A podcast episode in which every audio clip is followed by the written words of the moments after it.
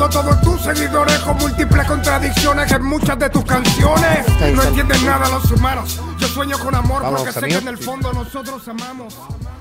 Seguimos en Nirvana Verbal, el programa de hip hop de la radio pública, junto con mis compañeros Manu Basile, Flor Viva, mi nombre es Faculos, y ahora sí.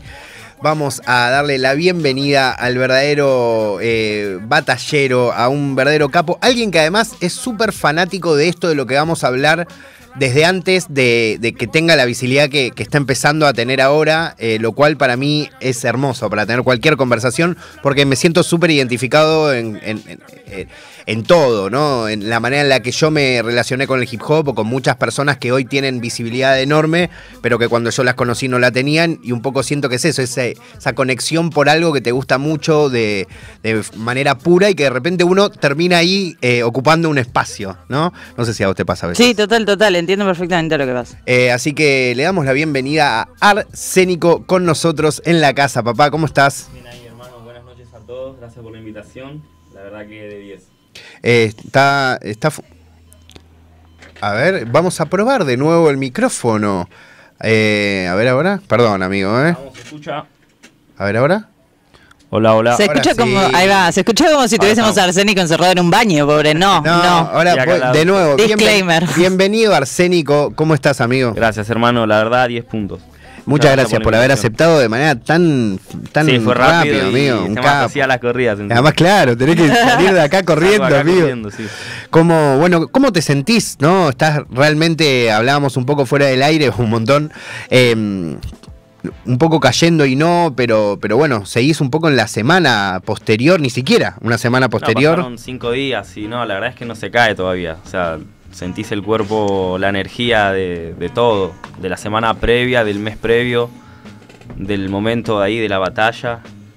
Me doy cuenta quizás respondiendo mensajes. Antes de la batalla me costaba mucho responder un mensaje, aunque sea un knock, como que hasta me pesaba en la mente para pensar una respuesta a un mensaje. Y ahora sigo sin tardando en responder mensajes. Eso siento que me quedo como una secuela de, de la guerra. El jet lag. Claro, como que no podés dedicar esa energía de Claro, repente. sí, era como que no quería que nadie me mande mensaje, no quería hablar con nadie, no quería responder nada, no quería escuchar un audio. Y ahora me pasa lo mismo, como que no estoy activando rápido, contestando mensajes que quizás me mandan y eso lo, lo estoy notando. Amigo, te voy a hacer eh, algunas preguntas eh, que, que me interesan, algunas de características más extrañas, como por ejemplo, eh, vinculada a tus redes. Me da mucha curiosidad si el hecho de que tengas un perfil eh, no, no público, que no dediques mucho a compartir lo que haces, es algo de ahora, porque no, no, no te conocía o no Sí. te seguía antes, o, o, o sea, que empezó vinculado a que no, no, no te vean tanto, no exponerte, o ya es algo que haces de siempre, vinculado a que por ahí no te Eh, interesan las redes, no sé. No, no me interesan mucho las redes. Eh, a la vez te viene bien, me imagino. Sí, obviamente. Me hice un Instagram ahora hace poco, Arsénico, que también tiene muy poca interacción. Eh, la verdad es que estoy muy en el día a día, en el trabajo, en, en vivir la vida concentrado en, qué sé yo, lo En que vivir. considero lo más importante, sí, no tener que, que exponer ni mostrar nada. Y es de siempre, no ahora porque sea un competidor y sea más público, voy a cambiar eso en mí. Bueno, algo que me parece importante para ir desentramando esta charla es a qué te dedicas fuera de las batallas de líneas escritas. Fuera de las batallas yo soy maestro. Soy maestro de clase. ¿De primaria? De primaria, sí. Doy clases, ahora trabajo en Capital. Acá en Capital la primaria es de primer grado hasta séptimo. Así que en ese rango puedo dar clases a, a los niños. Y lo, lo haces, digamos, cotidiano. Sí, no, sí, no- no es que tenés ese título, pero o sea, todos los días no, ejerces trabajo, o eso. sea, trabajo de eso. Me Y- levanto a las 5, salgo de Varela, llego a trabajo en Constitución. Eh, entro a las 8, salgo 5 y cuarto, llego a mi casa a las 7.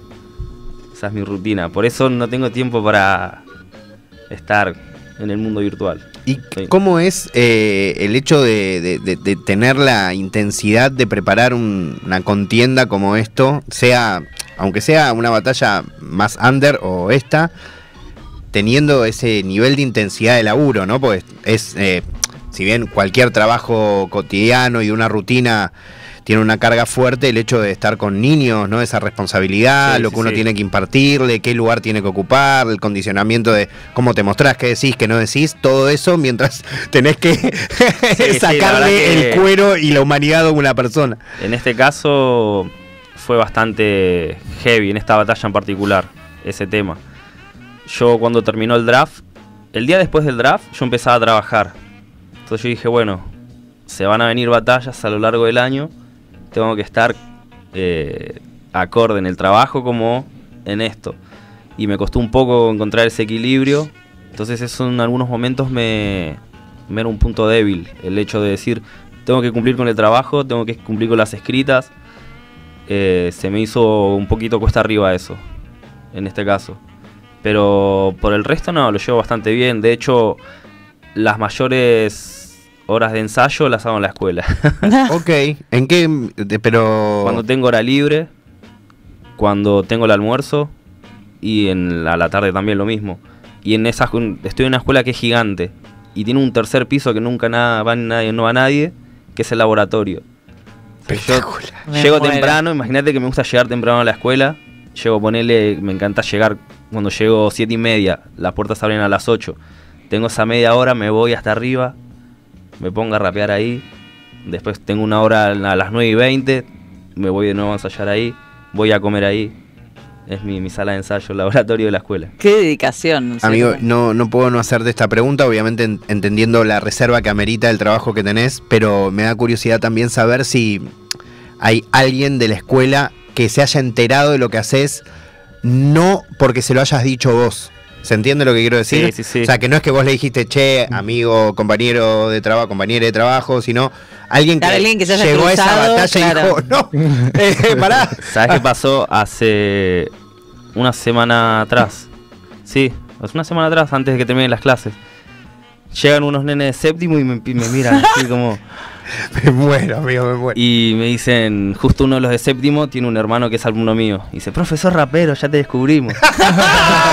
Ya te descubrimos, amigo. muero. Como si fuera super Una doble vida. Claro, bueno, de- en otra escuela donde trabajé en 2018, eh, esa familia encontró batallas de freestyle. O sea, di clases ahí en 2018, esta familia en 2020 encontró por ahí una batalla de freestyle y mandaron mensaje, profe, eras Batman al final, la-". Ahí dice, mira, ya tenemos a nuestra otra invitada. En un toquecito seguimos. Gracias por haber venido. Em, qué, qué loco, amigo, qué, qué flash. Y vos le respondés, me imagino que no, no, no te haces, eh, o sea, te haces cargo, digamos. Sí, obvio, no le dije, no, no soy. no, Es el es otro. parecido a mí. Es mi hermano gemelo. Claro, sí, eh, porque vieron un recorte en TikTok, creo, de una barra contra el Soul, la que le digo, la del Deton San Onofre. Mm. Me dijo, te vimos en el video, ¿qué video vieron? Le digo, a ver, muéstrenme. Y me mostraban ese y nada, me reí y ya está. Qué espectacular, amigo. Eh, y algo que también quiero preguntarte eh, es eh, en qué momento registrás la existencia de, de las líneas escritas. Sé que, que tu relación también es con el freestyle, pero en qué momento te empiezan a gustar eh, y en qué momento estaban las líneas escritas, ¿no? También. Nada, desde que vi la primera batalla escrita dije, ¿Cuál fue? esto me encanta, es lo mío, mira lo que te voy a decir. La primera batalla escrita que vi fue Marquitos contra MKS. Mirá. Que creo que fue la primera que se hizo en Argentina. Creo que sí, porque. eh, sí, fue, creo que fue la primera que se hizo. Que Que se muy hizo en vintage. Parque Rivadavia, creo. O la estación de Caballito, por ahí, un, un evento del quinto jalón. Sí. Eso fue lo primero. Eso fue lo primero. Que vi ese video y dije, wow, mirá lo que se puede hacer. O sea, yo ya en ese momento el freestyle ya no, no me atraía demasiado. Entonces vi eso como, yo puedo ser bueno en esto. O sea, tengo las ideas. Lo, lo que no me gustaba del freestyle, por ejemplo, era que a mí me faltaba flow. Entonces, no, no- no me quería forzar por tener flow en ese momento. Entonces dije, ya está, la- el freestyle ya no, no va para mí. Era mucho de tirar acotes en ese momento. Escuela del Jala. Claro. Y cuando vi los las escritas dije, es esto. Después encontré la World Fighter en España, que ya en esa época estaba el Blon, que la rompía. Después encontré Speed y Línea 16. Y conocí al rapero Proof, no sé si... Sí. Bueno, ese fue el primero que me voló la cabeza, que dije, no, este está muy loco. Hubo un momento en esa época en donde había muchos raperos en Argentina fanáticos de Proof. Es que era. por, era por su delivery. Porque además como pegaban una manera de rapear y cómo ve- veía la calle y sus metáforas, que Sí, sí, re- todo, reencuadraba que con... permeaba bien acá. Sí, sí, sí. De hecho, creo que esa fue una influencia muy grande en mi forma de, de rapear, de querer clavar, rapear bien y clavar punchlines. Eh, creo que de ahí lo, lo- lo tomé bastante.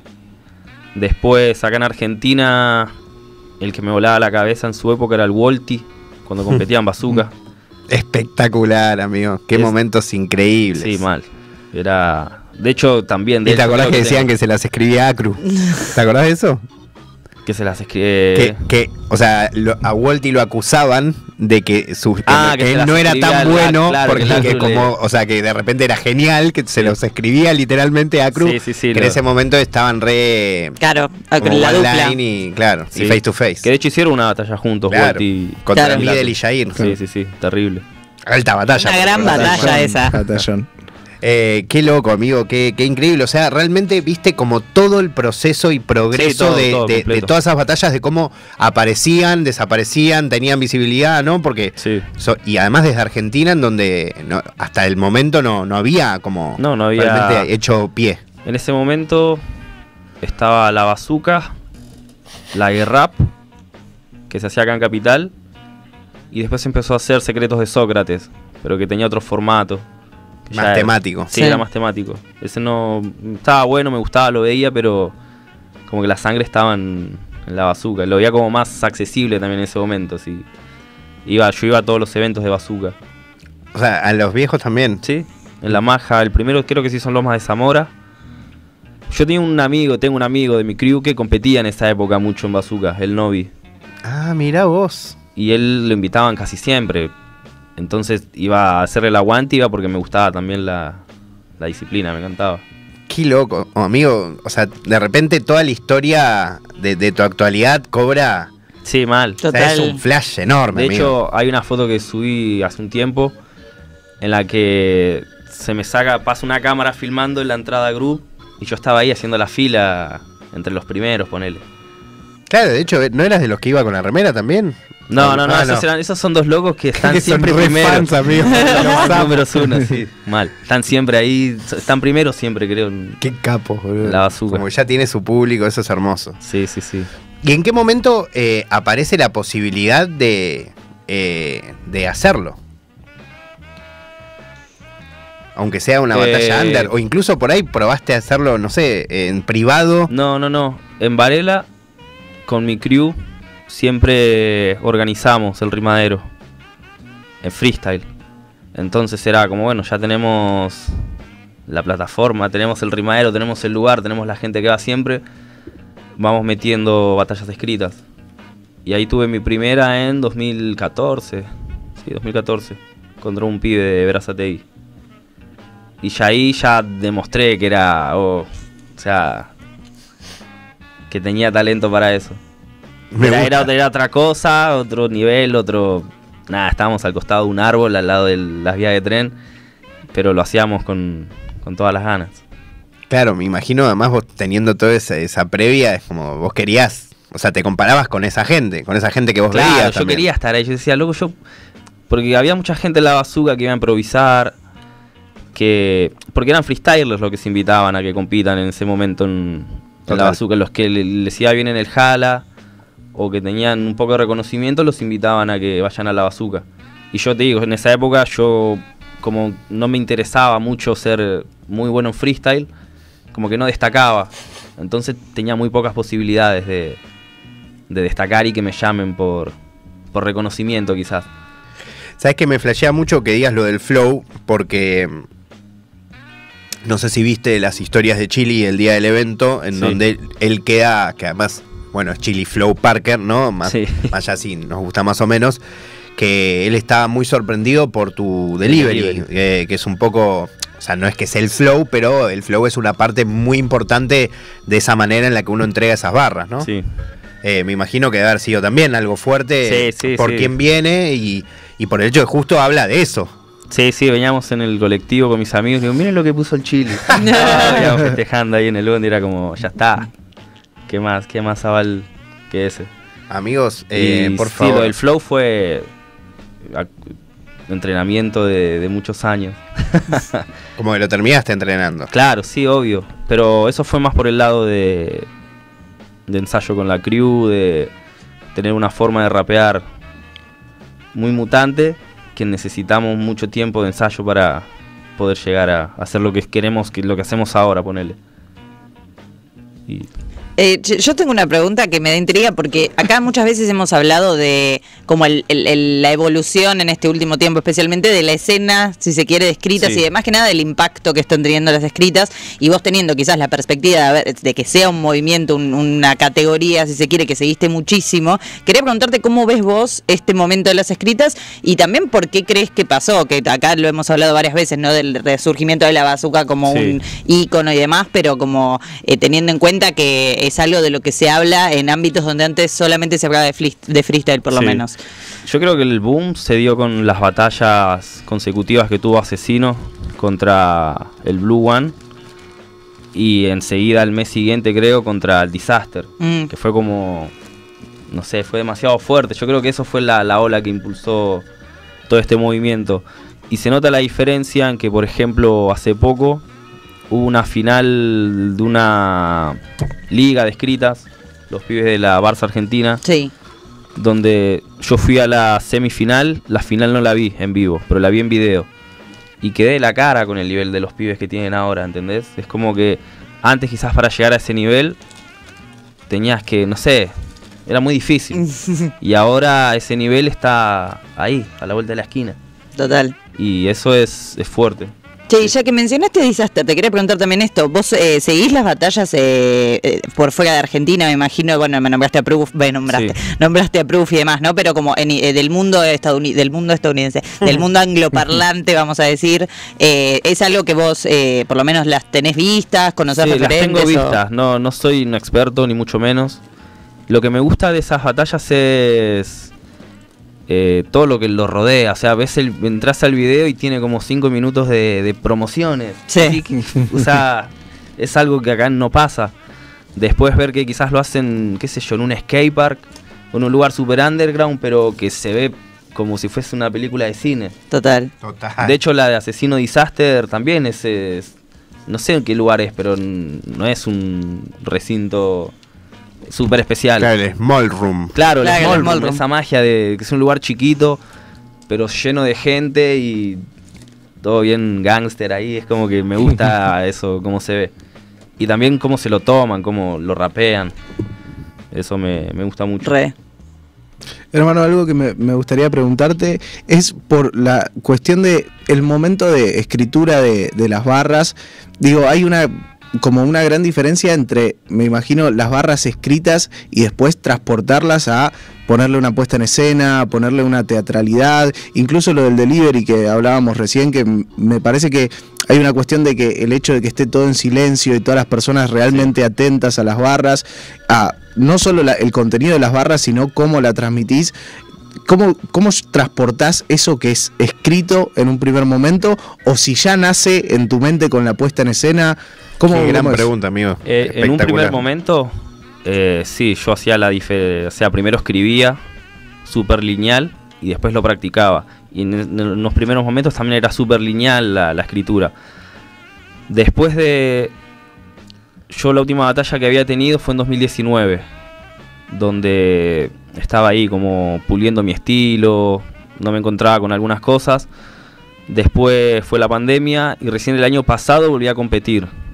Después de que en la crew éramos tres que estábamos activos todo el tiempo y uno de esos compas falleció, que era el que más energía le aportaba al grupo, que fue el que también me impulsó a rapear de la forma que rapeo ahora. Y cuando él falleció, yo pensé, uh, loco, ¿y ahora cómo vamos a rapear sin él? O sea, va a ser imposible suplantarlo, si él era el pulmón de la crew prácticamente. Y eso nos obligó a mi compañero y a mí a tener que, que evolucionar. Decir, tenemos que, que evolucionar. O sea, nos dejó este legado de evolucionar el rapeo. Y esa evolución fue la que yo plasmé cuando volví a competir el año pasado. En la que ya sí, yo, así como lo digo, lo pienso y lo escribo. O sea, ya no tengo que ensayar cómo lo voy a decir. Ya en el momento en que lo escribo, sé cómo lo voy a decir. Quizás después lo voy puliendo más, puliendo menos, pero ya, ya lo tengo incorporado eso. Ok, espectacular. Amigo, quiero preguntarte eh, un poco sobre eh, cómo fue cuando te enteraste de, de que ibas a tener la posibilidad de estar en una estelar, digamos. ¿Cuál fue el contexto? ¿Te llega un mensaje? ¿Ya un poco te lo esperabas? ¿Nada que ver?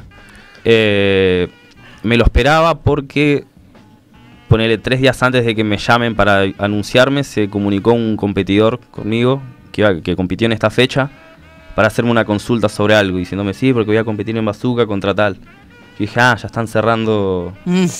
están haciendo los llamados, ya, ya, como ya lo esperaba prácticamente. Y en mi mente yo tenía dos rivales, diciendo, "Esto- pueden ser estos dos rivales, teniendo en cuenta cómo me ido en el draft. Y una de esas opciones era Marquitos. Mira, Entonces, como que ya lo tenía asimilado, que, que muy probablemente era contra Marquitos la, la batalla. Entonces, como que no me sorprendió tanto. el- me sorprendió que sea la estelar, eso sí. Fue como. ¡Wow! ¿y qué onda el hecho de, de, eh, a nivel emocional? ¿no? Sí. Hablé, hablé mucho de eso ayer con, con Marquitos, que justo estuvimos en representar, como tuve jueves con Marquitos, viernes en Nirvana con La cobertura con oficial de la batalla. Pero mm, la cobertura oficial de la batalla siempre hace el tuburio, les mandamos ahí un shout out. Claro, eh, pero, pero quiero hablar sobre eso, ¿no? Incluso Huff habló bastante en estos días sobre cómo se vio muy, la verdad, atravesado en su salud, incluso condicionado en su salud, luego de haber eh, preparado la batalla contra el menor y después contra el clan, incluso declaró que no pensaba batallar nunca más, habiendo tenido solo dos batallas. Sí. Eh, y, y- y quiero ver eh, cómo, cómo lo vivís vos, ¿no? Bueno, contabas un poco de que te costaba a veces responder mensajes, que incluso mezclarlo con tu laburo en esta última batalla fue muy intenso. Eh, sí.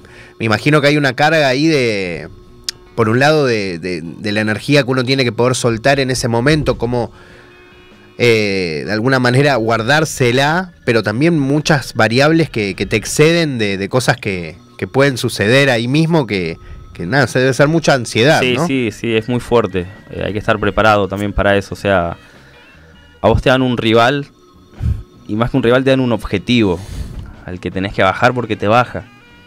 Entonces, tener esa presión yo creo que es muy fuerte.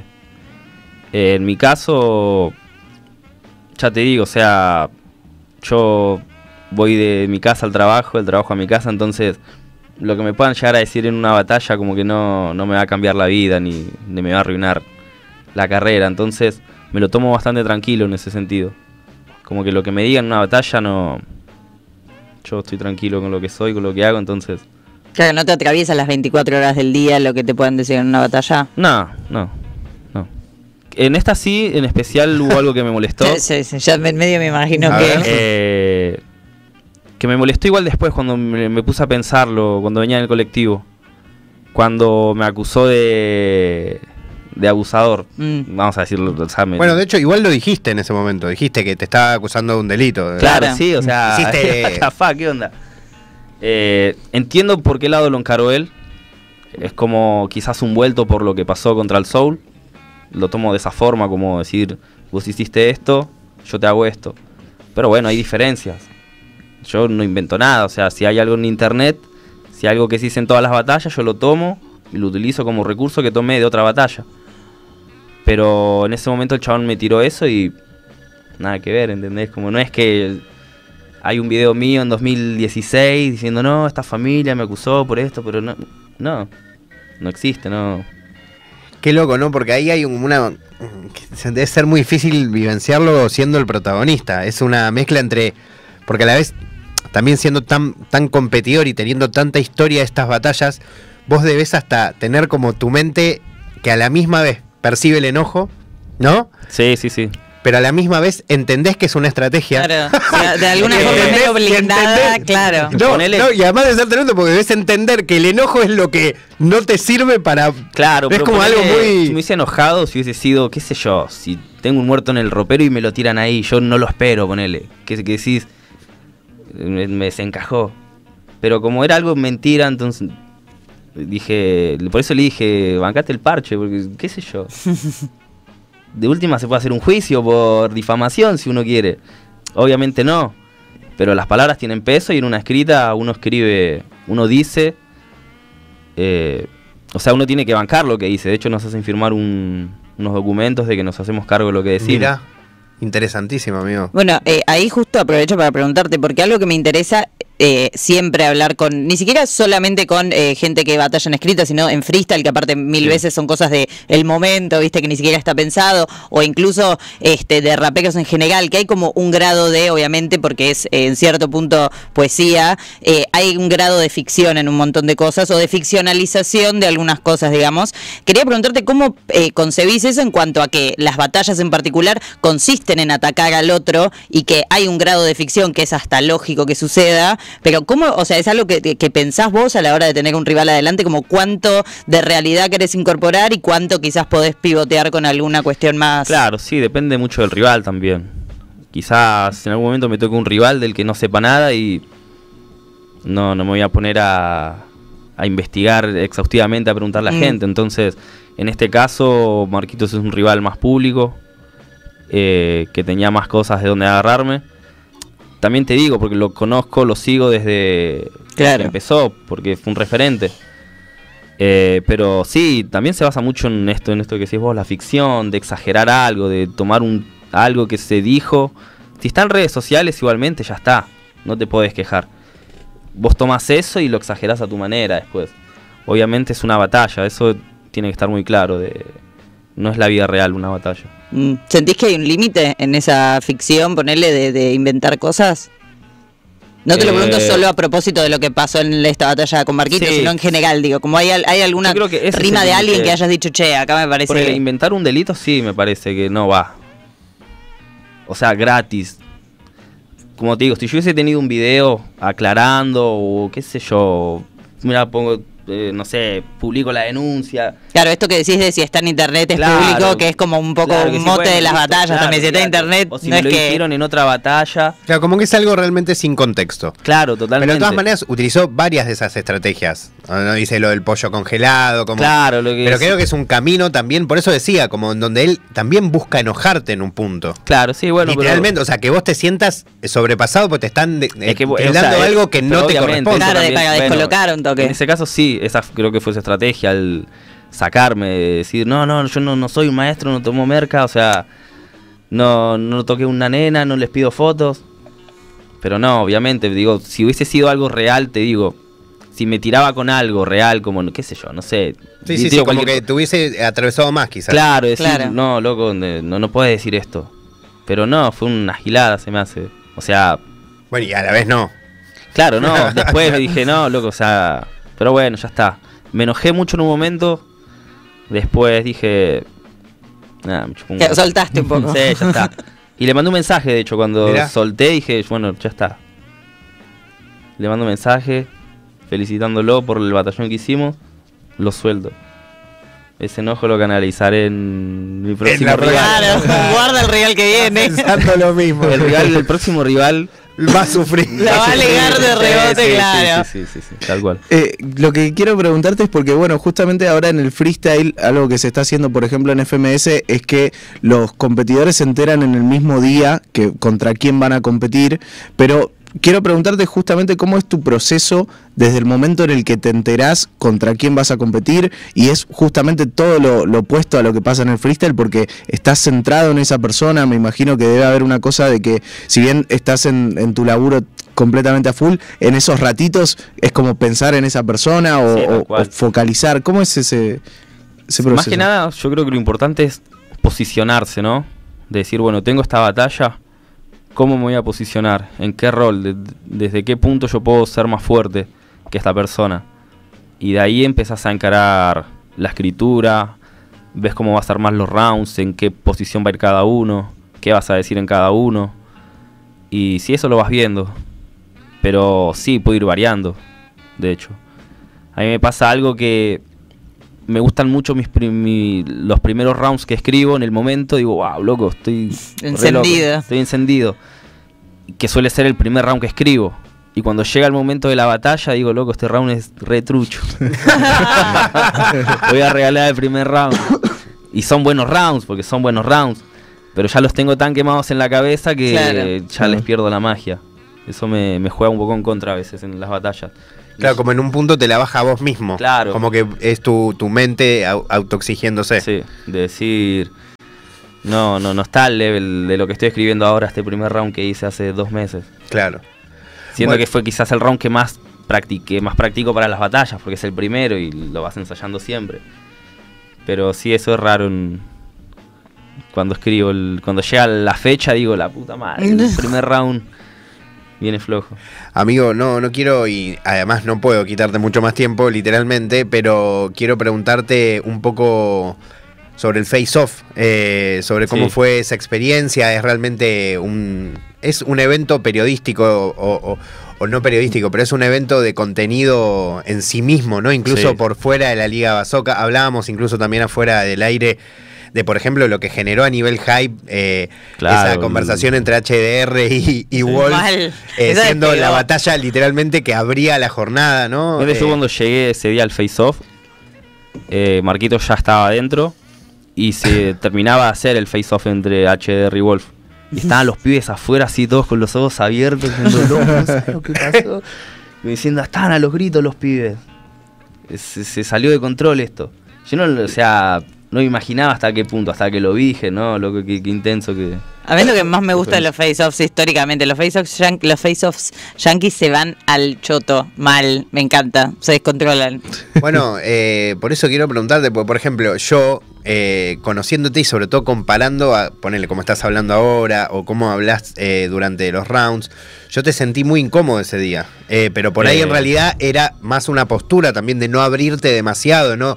Sí, de no darle poco- información. Por ahí te sentías como, no sé, debe ser extraño, porque a la vez tenés que un poco ser vos mismo, pero un poco ser confrontativo, pero a la vez no darle demasiada información para que no se venga en tu contra, ¿no? Sí, sí, sí. En este caso, por ejemplo, yo contra la batalla contra el Soul había planificado el face-off. Mira. Decir, voy a decir esto, esto, esto, esto, que es algo que después no voy a decir en la batalla. Como insistir, me acuerdo que había estudiado unas historias de él leyendo las barras, como que insistí mucho con eso. En el face-off él también como que se sintió bastante atacado por eso, que era algo que después yo no iba a tocar en la batalla. Era como despistar por ese lado. Mm. Y en este caso, yo sabía que iba a ser presencial, no sabía cómo, iba a ser. Y mi idea fue, bueno, a este face-off voy a ir súper tranquilo, eh, darlo por perdido y desatar la locura en vivo. Y de hecho salió así, pero en el momento me encontré con lo que era el face-off, es súper tenso. Eh, yo soy súper tranquilo, o sea, me Sí, estarás sí, viendo lo que nota, soy. amigo. No me altero, no, no, no, no busco el conflicto, no me gusta las situaciones. O sea, más allá de que. Es que yo Soy sentía eso, competidor. sentía como alguien que no quería entrar en conflicto, que era exactamente lo Claro, claro, que va a pasar en un mi objetivo, día. vida claro. cotidiana soy la persona con menos conflictos Te- en te la historia del mundo. Eh, y ahí era, es tenso. O sea, llegás ahí, está todo súper. Están todos apurados, como mucho cable por todos lados. El dedo pasa por al lado así con cara de malo. Y es todo como, uh, bueno, sentate acá y empiecen a hablar. Es todo como muy frío también el trato adentro del. O sea, se siente la tensión Algo realmente. que me parece espectacular, les recomiendo, en unos días va a salir la data que hicimos ayer en Representar hablando con Juan Ortelli puntualmente de los face-off, en donde cuenta que es totalmente deliberado generar esa incomodidad con ustedes, lo cual me parece Claro, fantástico. absoluto.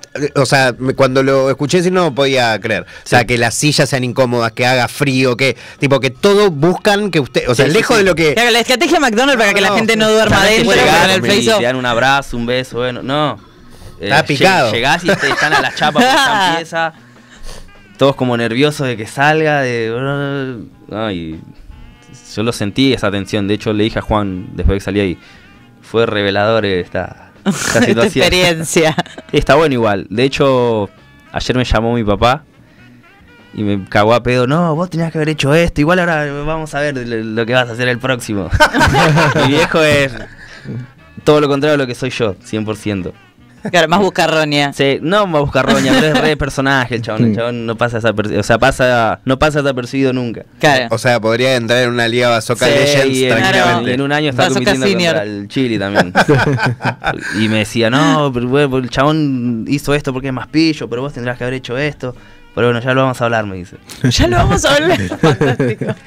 Amigo, quiero preguntarte dos cosas para cerrar, que por un lado, tu batalla, tu, tu liga preferida de, de batallas escritas, que no sea la Bazooka, de cualquier lado en el mundo, sea vieja, estén eh, actualmente en proceso o no, y a la vez eh, tu top 3 de, de batalladores de escritas, ¿no? El la- los que más te gustan a vos. Eh, internacional. De, de todo, de todo. Si querés ser solo argentino, o sea, con los tres que a vos más te gustan. Dale. Eh, respecto a ligas, bueno, la bazooka, pero dijimos que queda afuera. Y tendría que ser Speed la siguiente. Sí, Speed. Es espectacular eso. Sí, También Speed. como está filmada, todo es muy lindo. Sí, sí, sí. También la Liga Dios Barras. La una que se hacía en Estados Unidos. Más que nada porque en esa liga se hizo la batalla que yo creo que cambió el juego totalmente, ¿Cuál? que es terrorista contra el grave. Mm, Se hizo en esa liga, entonces por eso le doy ese... Como Esa estrella está muy, muy bancado grave también como batallador. Sí, Incluso sí, ayer. Marcos decía que era su, su preferido. mirá. Bueno, Eh, shout out ahí para. Pero, Sí, sí, sí, pero que había sido su preferido toda la vida. sí. Y de batalleros históricos, primero Asesino. Creo que es imposible ganarle batallando. O sea, en, cualquier cosa. en cualquier o sea, cosa, pero- skate, en batallas escritas, Eh, en fútbol. Ponele que vos decís tengo que competir contra él y tenés que aguantar que el chabón cuando pon- pone un pie en el escenario, todos se vuelven locos. Imagínate lo que debe ser estar ahí, viendo que el chabón solamente con estar parado ya genera más que quizá lo que vos haces con tus barras. Eso debe ser arrollador, o sea, imposible de competir con eso. Como un poder... Sí, como una que- presencia- claro, que no tiene nadie, que tiene él solo, que... De hecho, que el chabón va a otros países y es local en todos lados. Es como... No, imposible, se me hace pararse enfrente de él incluso. Después el Chile, también es increíble.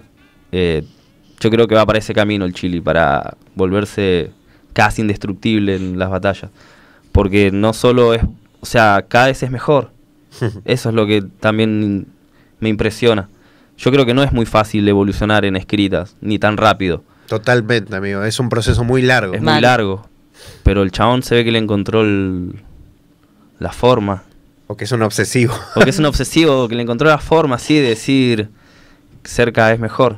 Pero va eh, también por la personalidad, por un montón de, de factores personales, creo yo también. No cualquiera puede llegar a ser el mejor en algo. Y falta uno. Y el tercero.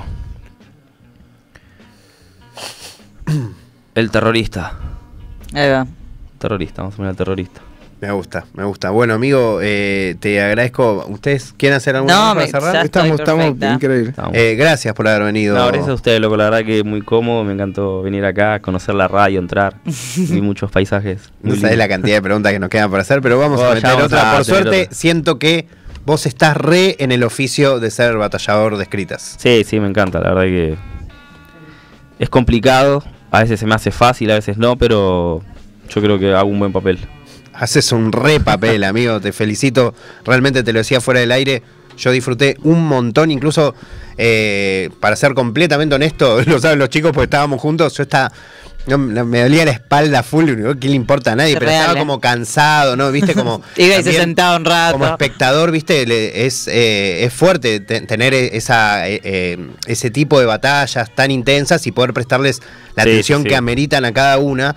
Y cuando llegó la de ustedes, estaba realmente molido y la pasé espectacular. Bien Un batallón. Que es un poco lo que me imagino también quiere generar ese tipo de show, ¿no? Claro, obvio, sí. O sea, eso es lo que hay que hacer. Igual como decíamos, la- la- el público de la bazooka es un público que está dispuesto a todo, a festejar todo lo que esté bien hecho. Total. Y mientras haya gente que lo haga bien, yo creo que va a funcionar, porque está bueno ver a dos chabones matándose.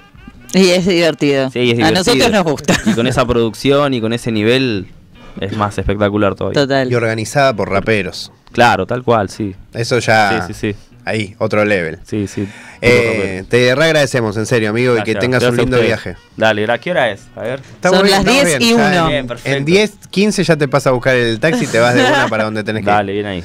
Bueno, escuchamos entonces Tres Cruces, le damos la bienvenida a Jorge, que no te veías un montón, amigo. Muchas gracias por estar acá con nosotros operándonos en sonido, porque en video está nuestro número. El Messi. Manu. Manu Basile, eh, seguimos en un toque, ya está Kiefa con nosotros, así que en un rato nos vamos de la batalla de líneas escritas al Neo Soul, al R&B, así que un programa bien variopinto. Variopinto. Escuchamos un poco de música, esto es Ceballos y suena en Nirvana Verbal.